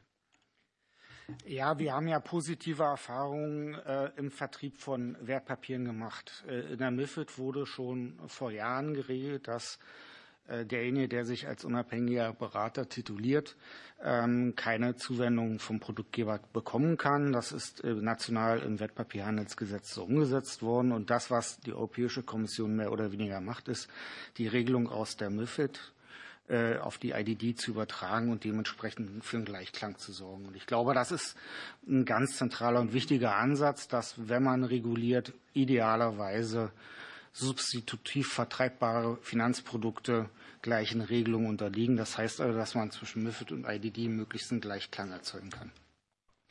Äh, wir haben ja gerade auch wieder die Begrifflichkeit der Unabhängigkeit gehört. So, und wir haben im letzten Jahr äh, ja auch Verfahren dazu geführt, weil wir der Meinung sind, dass die Regelung hinsichtlich der Unabhängigkeit gesetzlich klar geregelt ist, jedenfalls für den Vertrieb von Finanzinstrumenten. Und ähm, Gerichte haben sich mit dieser Frage beschäftigt. Und ähm, wir haben das im Bereich der UWG-Verfahren geführt, wo es ja die Frage ist, bei den werblichen Aussagen, wie versteht der adressierte Verkehrskreis den Begriff der Unabhängigkeit. Und da ist das Vot Petitum, der Spruchkörper, relativ eindeutig, dass sich die Unabhängigkeit nicht nur vertraglich, also die Ungebundenheit vom einzelnen Unternehmen, Versicherungsunternehmen bezieht, sondern dass der Verkehrskreis erwartet, dass bei jemandem, der sich als unabhängig tituliert, dann auch wirklich kein Geld vom Produktgeber, also vom Versicherer oder von der Kapitalanlagegesellschaft fließt. Und das ist ein relativ eindeutiges Petitum. Und dementsprechend sprechen wir uns für einen Bezeichnungsschutz aus, so wie er bei Wertpapierhandelsgesetz schon gegeben ist, dass derjenige, der damit wirbt, unabhängig zu sein, auch wirklich unabhängig von der Bezahlung vom Produktgeber, sprich vom Versicherer ist. Und in der Beziehung ist das Petitum relativ eindeutig. Ähm, und äh, wir wüssten nicht, warum man einen anderen Weg beschreiten sollte. Ob das jetzt nochmal mit der Unterbezeichnung gebunden und ungebunden nochmal äh, weiter ausdifferenziert wird zwischen Makler und Ausschließlichkeitsvertreter, mag dahingestellt sein. Aber der Begriff Unabhängigkeit sollte reserviert sein für die Honorarberatung. Vielen Dank. Für die Fraktion der FDP, Frau Kollegin Schulz, bitte. Vielen Dank, Herr Vorsitzender. Da wir nur noch fünf Minuten Zeit haben als FDP, ähm, stelle ich gleich zwei Fragen. Die erste Frage geht an ähm, Herrn Dr. Eichele vom Bundesverband Deutscher Versicherungskaufleute und die zweite geht an den Bundesverband Investment und Assets Management, Herrn ähm, Mecklenburg. Herr Dr. Eichele, eine konkrete Änderung treibt Vermittler und Makler, was wir gerade gehört haben, in Deutschland hier besonders um, nämlich die Änderung des Artikel 30 Absatz 5 der IDD. Ähm, könnten Sie da einmal bitte kurz erläutern, worin Sie die Herausforderung bei dieser geplanten Anpassung sehen? Und die zweite Frage, die ähm, an den BVI geht. Ähm, wir haben jetzt von ähm, Professor Sebastian gehört, welche Auswirkungen ein Provisionsverbot auf die Haushaltsvermögen haben könnte. Das wurde hier gerade sehr konkret thematisiert. Ähm, aber auch der BVI hat eine empirische Auswertung zu diesem Thema vorgenommen. Und äh, da möchte ich von Ihnen gerne mal wissen, wie dann diese, äh, wie dann da die Unterschiede ähm, in den jeweiligen Studien zustande kommen und wie Sie äh, dahingehend beurteilen oder wie Sie die Ergebnisse von Professor Sebastian beurteilen würden. Bitte, Herr Dr. Eichele. Vielen Dank, Herr Vorsitzender. Vielen Dank, Frau Schulz, für die Frage. Zwei Gedanken dazu. Ein vor ausgeschickt. Wir meinen, es verstößt ohnehin gegen den Grundsatz der Subsidiarität überhaupt von Provisionsverboten, seien sie genereller oder partieller Art, jetzt äh, für die IDD-Änderung zu sprechen, weil wir aus dem Artikel 22 Absatz 3 IDD lesen, aufgrund der Mindestharmonisierung wurde es ausdrücklich den Mitgliedstaaten also dem Deutschen Bundestag überlassen, ob ein Provisionsverbot oder eine Kappung oder eine Deckelung oder was auch immer entschieden wird. Von daher ähm, äh, meinen wir, dass überhaupt die ganze Diskussion gar nichts auf europäischer Ebene zu suchen hat. Das Ad 1.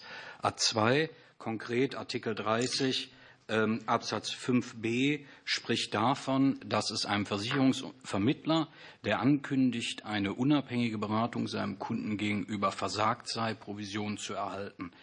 Hier entstanden im letzten Jahr große Irritationen im Markt, ob denn davon der Versicherungsmakler betroffen sei, der seinem Wesen nach unabhängig ist. Er ist ein treuhänderischer äh, Sachwalter seines Kunden und hier fordern wir eine Klarstellung auf europäischer Ebene, haben entsprechende auch Anträge empfohlen. Es bewegt sich in die richtige Richtung. Trotzdem wünschen wir hier eine Klarstellung, dass der deutsche Versicherungsmakler weiterhin gegen Cottage ähm, äh, beraten und vermitteln darf, da wir sonst hier ein quasi Berufsverbot sehen, was aus unserer Sicht verfassungsmäßig wäre, verfassungswidrig wäre. Entschuldigung. Danke sehr. Dankeschön.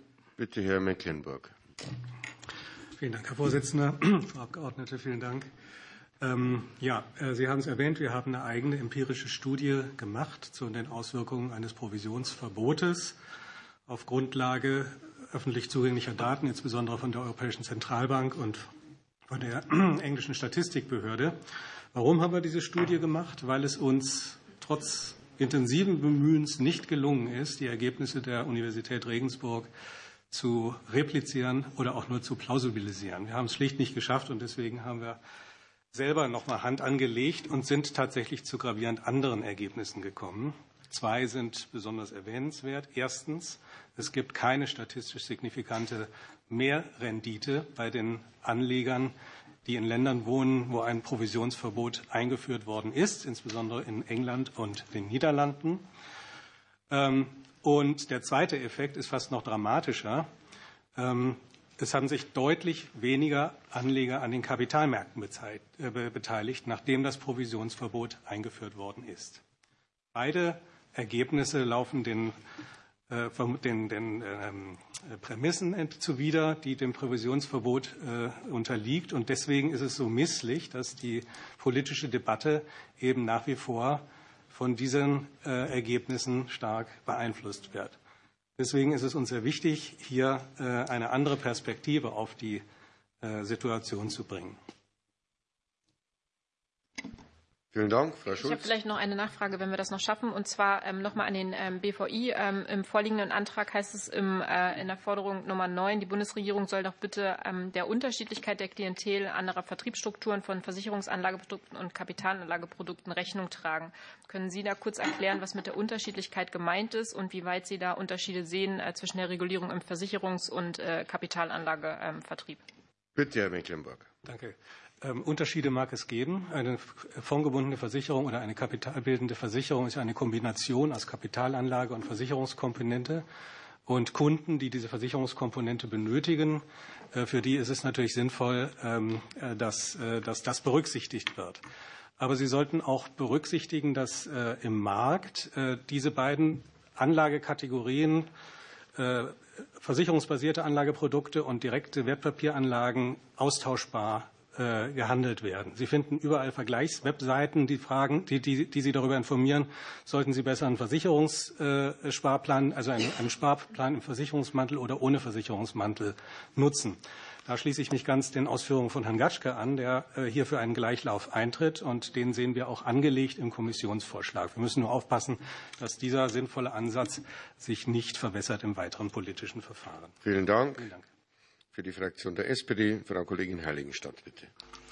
Ja, vielen Dank. Ähm, gerade in den letzten Beiträgen ist ja noch mal Kritik geübt worden an der Studie der Uni Regensburg. Deswegen möchte ich gerne Professor Dr. Sebastian ähm, die Gelegenheit geben, vielleicht doch noch mal zu erläutern, ähm, äh, inwiefern die Unterschiede zu der ähm, Studie, die äh, an der Uni Regensburg äh, gemacht wurde und der jetzt gerade vorgetragenen Studie sind. Und ich wäre auch sehr dankbar, Herr Professor Dr. Sebastian, wenn Sie vielleicht auch darauf eingehen könnten, ob Ihre Studie noch mal besonders auf die unterschiedliche Situation, ich sage mal im äh, breitesten Sinne des Finanzmarktes in Deutschland äh, und äh, innerhalb der Länder, die jetzt um, mit Provisionsverbot arbeiten, eingegangen ist oder ob es da Vergleichsmöglichkeiten gibt.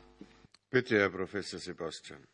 Ja, also herzlichen Dank. Also zunächst mal ähm, die äh, Art der Untersuchung, die wir hier vorgenommen haben, berücksichtigt Konstruktionsbreaks, wie das bei derartigen Untersuchungen der Effizienz von Regulatorik üblich ist, äh, konstruktionsbedingt die Unterschiede zu den jeweiligen Zeitpunkten und die Unterschiede zu den jeweiligen ähm, Ländern. Also dass jetzt äh, zum Beispiel Großbritannien, Schweden und Deutschland ein unterschiedliches Alterssicherungssystem haben, ist dort bei Konstruktionen berücksichtigt.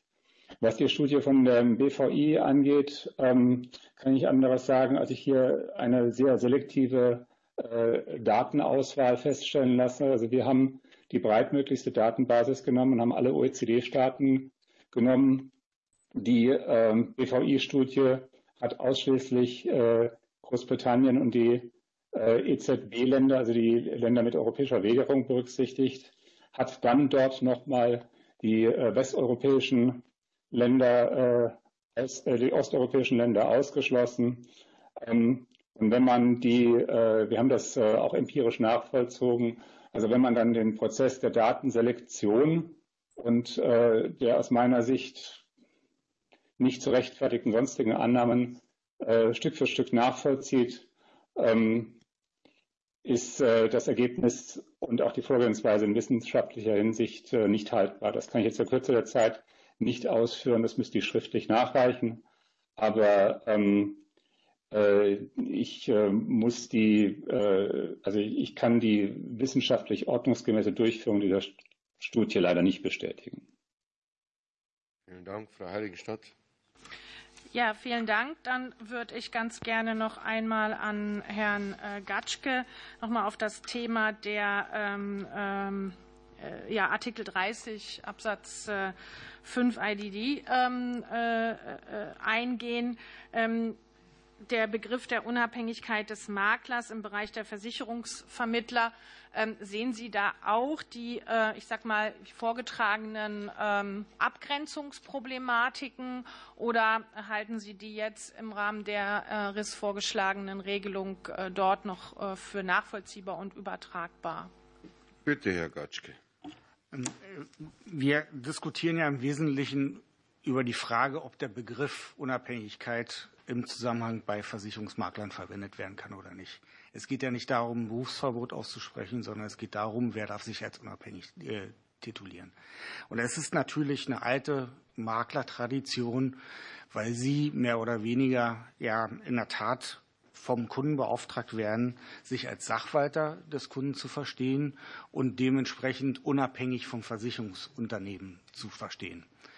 Ähm, man muss vielleicht mal einfach auch akzeptieren, dass ähm, Regulierung versucht, bestimmte Begrifflichkeiten einheitlich zu regeln. So, und dann stellt sich die Frage, ob man von tradierten Begrifflichkeiten einfach Abstand nehmen muss und akzeptieren muss, dass bestimmte Begrifflichkeiten in einer neuen Welt anders einsortiert werden, gerade vor dem Hintergrund, dass man unterschiedliche Vermittler in unterschiedlichen Bereichen haben. Also ein Versicherungsmakler, der gleichzeitig Finanzanlagemakler ist, da darf ich beim Finanzanlage makeln und vermitteln nicht mehr unabhängig nennen, aber er dürfte sich bei dem Vermitteln von Versicherungsprodukten unabhängig nennen. Und das macht in meinen Augen keinen Sinn. Wir haben heutzutage unheimlich viele Leute, die Allfinanzvertrieb betreiben, die also Fonds, Versicherungen, Kredite aus einer Hand vermitteln. Und dann macht es keinen Sinn, dass wir das unterschiedlich machen. Im Kreditbereich ist das auch so, dass derjenige, der gegen Honorar im Kreditbereich berät, sich unabhängig nennt und im, im Vermittlungsbereich sich nicht unabhängig nennen kann. Und in der Beziehung macht es nur Sinn, das einheitlich zu regeln. Über die Adjektive möchte ich nicht streiten, ob das jetzt un, ungebunden oder gebunden ist. Aber jedenfalls dieser Begriff unabhängig sollte relativ klar äh, fokussiert werden. Vielen Dank. Für die Fraktion der CDU-CSU, Kollege Dr. Meister, bitte. Ja, vielen Dank, Herr Vorsitzender. Ich würde gern Frau Käfer-Rohrbach und Herrn Lach fragen zum Punkt, wir haben ja das Thema finanzielle Bildung der Bevölkerung und wir haben das Thema Informationspflichten im Kontext dieser Kleinanlegerstrategie.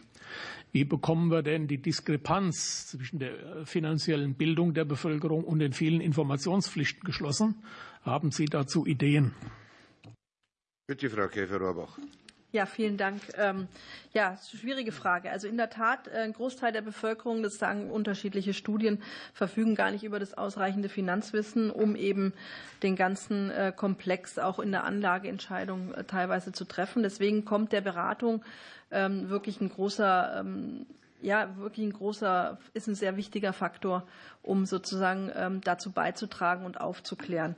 Wir haben in, insofern auch, ähm, und deswegen ist die Diskrepanz ähm, auch zu den Vorschlägen, die wir jetzt sehen, in der Kleinanlegerstrategie, vor allem durch das, was ich schon eingangs äh, angesprochen habe, dass wir sehr viele äh, Geschichten im Level 2 und Level 3 konkretisieren, besteht die Gefahr, dass wir noch mehr Informationspflichten schaffen und noch detaillierter. Ich habe nur mal mitgebracht, das ist das, was wir aktuell in kleiner Schrift ist alles vorgeschrieben, auch die Schriftgröße aushändigen müssen beim Verkauf von der, äh, von der Versicherung, von einem Versicherungsprodukt. Das ist jetzt nur exemplarisch von einem.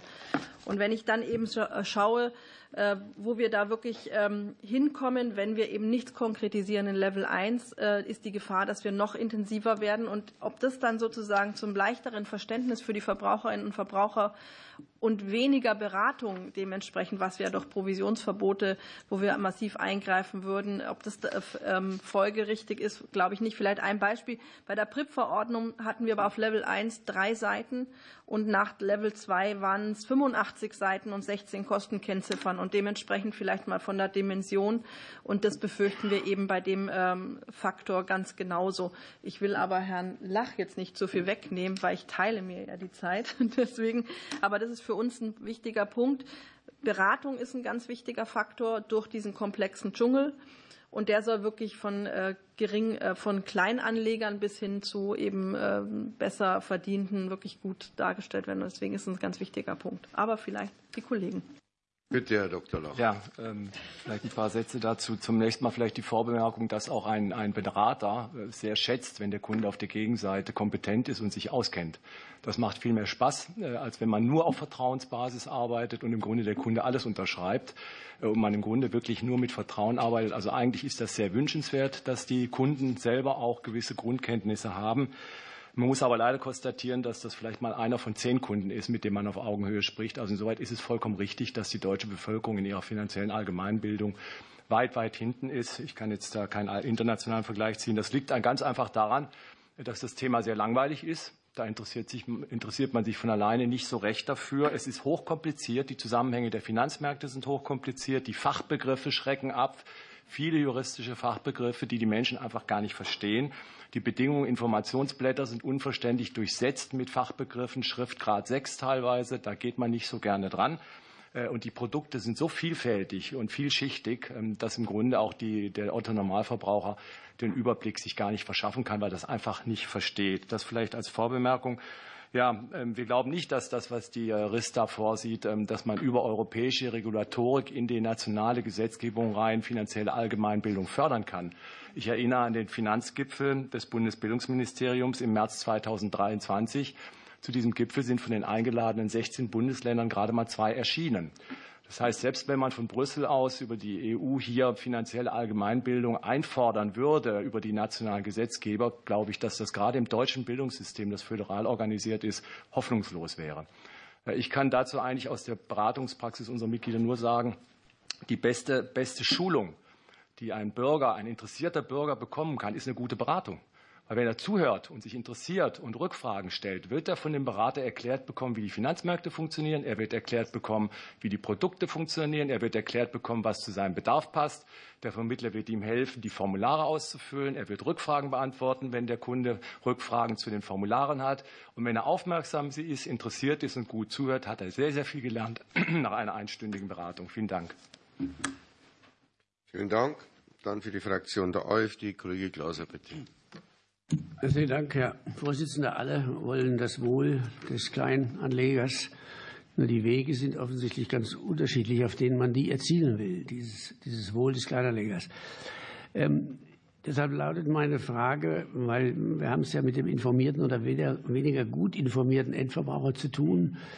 Der ist ein Problem bei der Beratung, weil er dort natürlich ja, überformt wird durch den Berater, weil er ja natürlich trotzdem äh, ja, ein niedriges Ausgangsverständnis hat. Und wenn er sich alleine zurechtfinden muss, hat er natürlich in der Tat das Problem, dass er das mit Papier oder sonst wie machen muss oder am Internet. Aber es ist immer noch derselbe. Äh, die spannende Frage ist, ob eben der Mehrnutzen durch eine kommissionsfinanzierte Prämie diesen Mangel besser löst wie eben diese, diese, dieses Eigenstudium. Ich habe nicht den Eindruck, dass wir da im Moment schlauer werden. Meine Frage geht deshalb dahin an Herrn Professor Bagus, äh, die Formulierung in dem CDU-Antrag vielleicht zu übersetzen. Ich habe sie nicht verstanden, ich will sie aber gerne verstehen. Auf Seite 2 steht ein partielles Provisionsverbot. Eine Umstellung der Kosten würde zu einer Kost Umstellung der Kostenstruktur hin zu höheren Fixkosten führen und dadurch auch einen Rückgang der Investitionstätigkeit gerade junger Menschen und solcher mit niedrigen Einkommen bewirken können. Kann man das, äh, verehrter Herr Professor Bargus, verstehen? Und vielleicht können Sie noch mal etwas sagen zu dem informierten Kunden, der das eine kann und das andere nicht kann oder wenn er nicht informiert ist, in beiden Systemen große Not hat. Bitte, Herr Professor Bargus. Ja, vielen Dank für die Frage. Ich habe das ja nicht formuliert, deswegen bin ich mir auch nicht sicher, ähm, was es heißt. Aber ich denke, es zielt in die Richtung, was die Kollegin gesagt hat, dass äh, die Berater unabhängig sind und äh, oder Sie haben das auch gesagt, dass äh, auf Kommissionsbasis und wenn die dann fest angestellt werden von, von der Versicherung, dann gibt es natürlich dann höhere, höhere Fixkosten. Ich glaube, darauf bezieht sich das. Ähm, ja, was weiß der Kunde, was weiß der Kunde nicht? Ähm, wie, wie ich schon vorher anführt, fügt, äh, angeführt habe, der Wettbewerb ist ein Entdeckungsverfahren. Wir wissen nicht, welches Modell, Geschäftsmodell das beste ist. Sie konkurrieren miteinander. In, bei einigen Modellen bekommen Sie mehr Beratung, bei anderen weniger. Dafür sind die Kosten geringer. Ähm, das muss man abwägen. Ja, wer soll das abwägen? Es gibt nur entweder die Konsumenten im freien Markt oder ja, der Staat oder die EU-Kommission. Und da glaube ich, dass es aus Sicht der Konsumenten besser ist, dass sie selbst ähm, abwägen, auch äh, weil es andernfalls ja Paternalismus ist. Zu sagen, ja, die Konsumenten wählen schlechte Produkte, sie wählen falsche Produkte, wenn wir sie frei wählen lassen. Deswegen müssen wir regulieren, dass sie einige Produkte nicht mehr wählen äh, können. Ähm, ja, also gleichzeitig sind die, sind die Bürger aber in der Lage oder sollen in der Lage sein, äh, in einer demokratischen Wahl auch keine schlechten Entscheidungen treffen zu können, sondern auch da äh, schlau genug zu sein, da die richtigen äh, Entscheidungen zu treffen. Ja. Also der Paternalismus ist dann auch immer die Frage, wo hört er auf? Wenn wir einmal dieses Prinzip des Paternalismus akzeptieren, dass der Verbraucher eben nicht mündlich ist, sondern durch Regulierung gelenkt werden muss, wo hört es dann auf? Es gibt dann äh, kein, kein Aufhören mehr. Ja, ähm, ja und dann äh, grundsätzlich äh, möchte ich noch anfügen, dass äh, anstatt durch immer weitere Regulierung zu versuchen, dass, äh, die Attraktivität zu, zu erhöhen, ähm, zum Beispiel einfach die Kapitalertragssteuer abzuschaffen. Das würde doch viel attraktiver machen, zu sparen und zu investieren. Es ist mir klar, dass dann die Politik weniger zum Geld ausgeben hätte, aber für die für, wenn man nur aus wissenschaftlicher Sicht das Ziel sich anschaut, wir wollen, dass mehr investiert wird, dass die Privatanleger mehr sparen und investieren, ja, dann ist klar, dann muss die Kapitalertragssteuer gesenkt oder am besten abgeschafft werden. Danke. Vielen Dank. Dann für Bündnis 90 die Grünen. Kollege Müller, bitte. Vielen Dank, Herr Vorsitzender. Meine Frage geht an Herrn Kochlen vom Europäischen Verbraucherverband BEUC. Ihr Verband hat den Vorschlag der EU-Kommission begrüßt, ein Provisionsverbot im beratungsfreien Geschäft und einen Value-for-Money-Ansatz äh, einzuführen. Vielleicht können Sie kurz ausführen, äh, worauf Ihre Unterstützung beruht. Bitte, Herr Coughlin. Ja. ja, auch ich danke für die Einladung und die Frage. Ähm, also natürlich hätten wir es ähm, stärker begrüßt, ein allgemeines Provisionsverbot äh, zu etablieren. Das tun, äh, dafür werben wir seit vielen Jahren in Einheit mit anderen, eigentlich allen europäischen Verbraucherverbänden. Im Execution-Only-Bereich, also im beratungsfreien Geschäft, ist der Fall aber noch sehr viel deutlicher. Hier werden Provisionen eingezogen ähm, für eine Dienstleistung, die weder gewünscht noch geleistet worden ist. Die äh, Provisionen werden ja, wie wir heute mehrfach gehört haben, ähm, bezahlt für eine Beratung und für den Vertrieb. In diesem Bereich Sprechen wir aber per Definition von Verbrauchern, die selber entschieden haben, welche Produkte sie äh, kaufen möchten und die sich selber damit beschäftigt haben, das zu tun. Und immer noch bezahlen diese Verbraucher dann für den Vertrieb, gegen den sie sich aktiv äh, entschieden haben. Das ist etwas, was aufhören muss aus Sicht des Europäischen Verbraucherverbandes. Wir betrachten diesen Teil des Kommissionsvorschlags als essentiell. Denn wenn wir tatsächlich weiterhin Kapital transferieren können, ohne Wertschöpfung und ohne Dienstleistung von Verbrauchern an Finanzinstitute, dann brauchen wir mit anderen Verbraucherschutzdebatten kaum noch anfangen. Ich gehe jetzt über zum zweiten Teil der Frage, zum ähm, Value for Money System. Dieses System, wie Frau Dr. Liesenfeld ausgeführt hat, widmet sich äh, dem Problem der Produktqualität im Markt. Wir haben in Europa Verbraucheranlageprodukte, die qualitativ weit minderwertig sind. Das liegt an den hohen Kosten und den dadurch niedrigen Nettorenditen. Die Minderwertigkeit ist hier auch gegeben, weil das Risiko und die Rendite in jeder Investition eine Einheit bilden. Wenn man sehr hohe Kosten hat, verändert sich das Risikoprofil nicht, die Nettorendite sinkt, damit ist ein Missverhältnis gegeben und das Anlageprodukt ist einfach qualitativ schlechter. Wir brauchen das Value for Money System, um ein Mindestmaß an Produktqualität sicherstellen zu können, das wir derzeit in Europa und auch in Deutschland nicht beobachten können. Diese Qualität ergibt sich notwendigerweise aus dem Anlage, Profil, aus dem äh, Returns, aus dem, aus dem Renditeprofil, weil das der Zweck einer Geldanlage ist. Und weitere Ziele sind auch interessant, aber dies ist der Kern. Wir erreichen über eine, die minder qualitative Leistung unserer Kapitalmärkte vor allem, dass Menschen mit den Füßen abstimmen, dass sie nicht teilnehmen. Wir haben vorhin gehört, es wäre ähm, ein Qualitäts Qualitätszeichen, dass sich wenige Menschen beschweren bei Ombudsmännern und so weiter. Tatsächlich sehen wir eine sehr geringe Partizipation, die rational begründet ist, weil die Produkte sehr schlecht sind, sich für viele nicht lohnen und für andere emotional Druck ausüben, dass sie nicht partizipieren wollen, weil niemand gerne hinter die Fichte geführt wird. Das Zweite ist, dass ähm, Kosten, wie wir es gehört haben heute, nicht vom Himmel fallen. Das heißt, alles, was in Rechnung gestellt wird, wurde vorher auch schon abgezogen, es wurde nur nicht kommuniziert. Das heißt, wir reden nicht von höheren Kosten, wir reden einfach nur von transparenteren Kosten und von weniger Fehlanreizen äh, in, im Vertrieb, auch vor allem äh, in Vertriebsplattformen. Ähm, und wenn die existierenden Maßnahmen dazu ausreichend wären, dann könnten wir auf makroökonomischer Ebene das Versagen des Marktes nicht beobachten. Wir sehen aber 25 Prozent höhere Kosten für Verbraucheranlageprodukte als für Industrieäquivalente. Diese Daten haben wir. Das ist nicht vereinbar mit der Prämisse eines funktionierenden Marktes, der diese Lücke schließen würde. Daher brauchen wir diese Maßnahmen zur Steigerung der Qualität, wie sie im Value for Money System vorgeschlagen sind. Vielen Dank. Vielen Dank.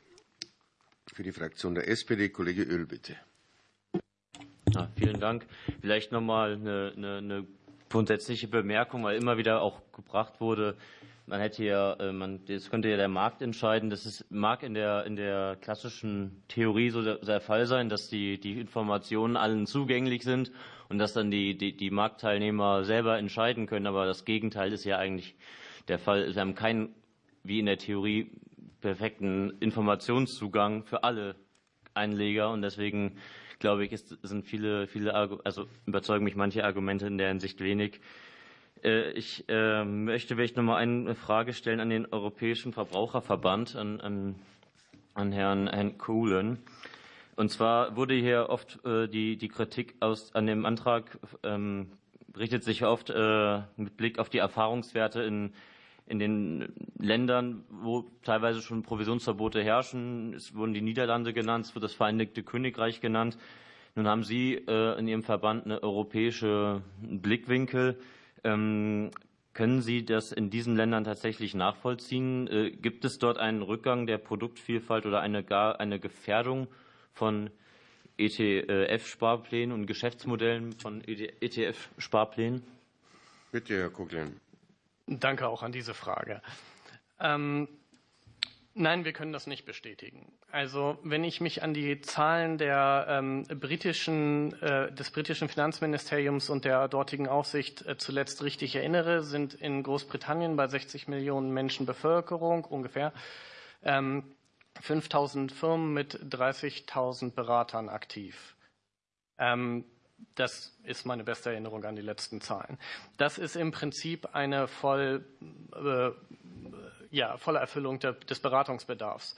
Während wir in Deutschland unabhängige Finanzberatung praktisch gar nicht haben. Ich glaube, unser Angebot an unabhängigen Beratern war unter 300 oder sowas.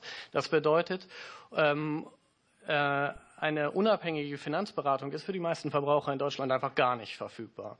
Das heißt, und, ein, ein, und das bedeutet, ähm, dass also das, was wir als Beratung bezeichnen hier, ist eben Vertrieb. Und Vertrieb ist keine Beratung. Unsere Beratungslücke in Deutschland ist irgendwo im 90-Prozent-Bereich.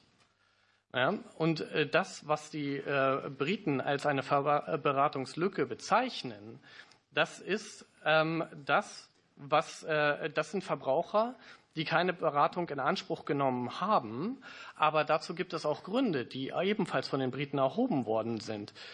Das Primäre ist Mangel an Vertrauen.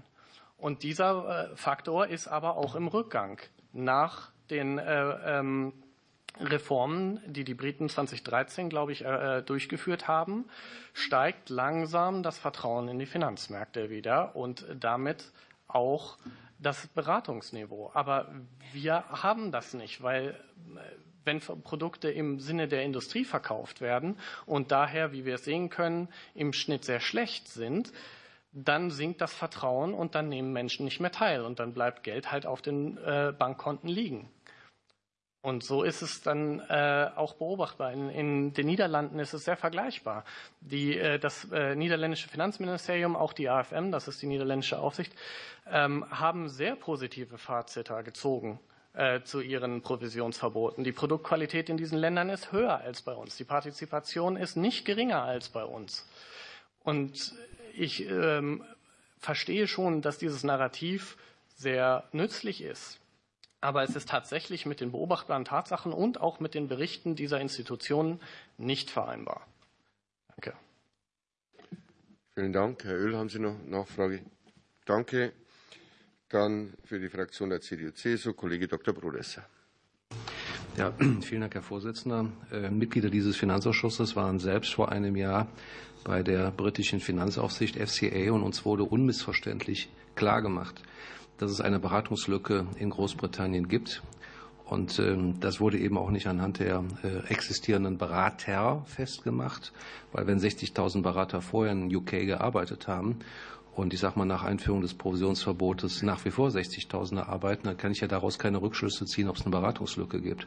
Sondern es wurde explizit formuliert, dass gerade bei Beziehern kleinerer und mittlerer Einkommen es zu drastischen Rückgängen gekommen ist bei der Inanspruchnahme einer Finanzanlageberatung.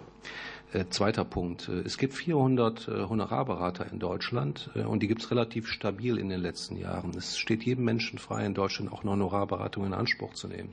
Das heißt, es gibt im Moment den Wettbewerb zwischen zwei Vertriebs- und Beratungssystemen.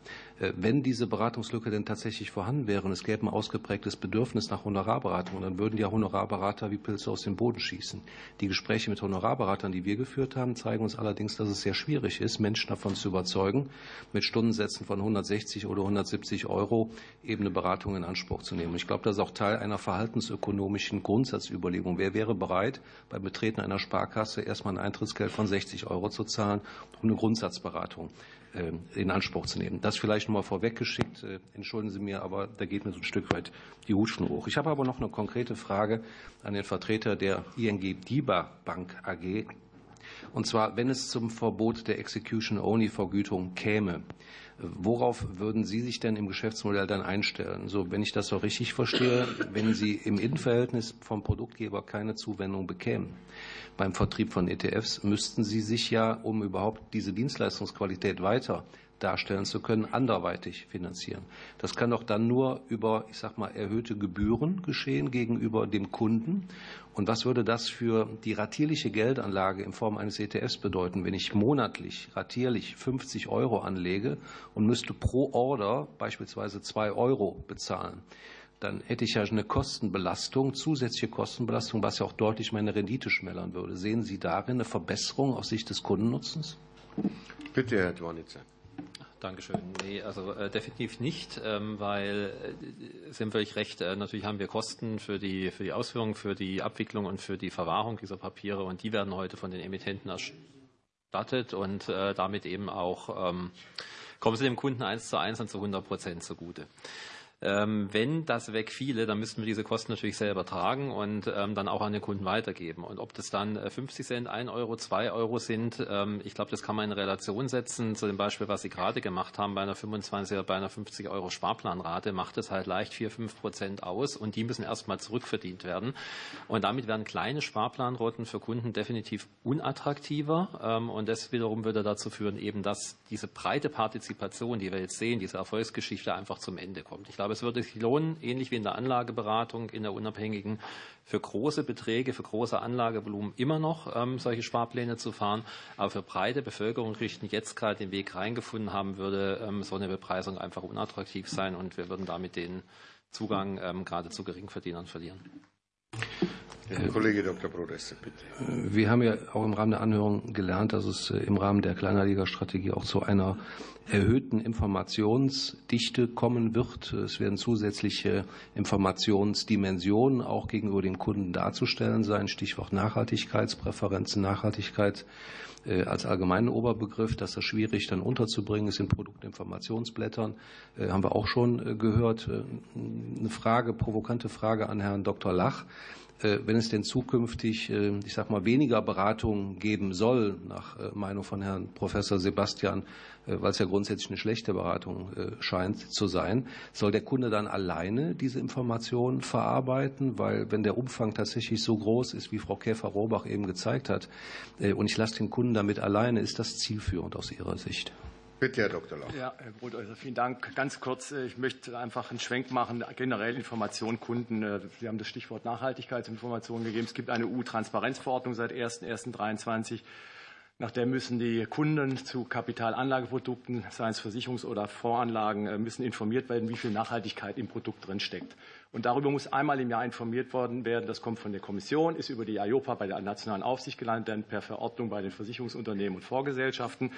Und jetzt bekommen also in Deutschland zig Millionen Menschen, nämlich die mit Vorsparplänen, mit Voranlagen und mit äh, Lebensversicherungen, einmal im Jahr elf Blatt Papier, dünn bedruckt, Schriftgrad vier oder fünf, eng bedruckt mit Informationen, die keinen Menschen interessieren. Der Gipfel ist Nachhaltigkeit. Das Ganze muss in Papierform geschehen weil die Aufsicht erkannt hat, dass der Durchsatz der E-Mail-Anschriften in den Beständen der deutschen Versicherer und Banken so gering ist, äh, dass die Pflicht nicht erfüllt werden kann, wenn man das per E-Mail machen könnte oder per elektronischem Weg. Also insoweit das mal so ein Beispiel dafür, wie eine totale Informationsüberflutung nicht nur beim Abschluss in der Beratung, auch beim laufenden Service, sondern auch generell während der Vertragslaufzeit ist es einfach zu viel. Es interessiert keinen und es versteht auch keiner. Vielen Dank. Wir werden jetzt am Ende dieser Anhörung Vielen Dank an die Damen und Herren Sachverständigen, an die Kolleginnen und Kollegen, an die, auch an die Damen und Herren auf der Tribüne, die Vertreter des BMFs. Dankeschön, wünsche Ihnen noch eine schöne Restwoche, gute Zeit. Die Sitzung ist geschlossen. Dankeschön.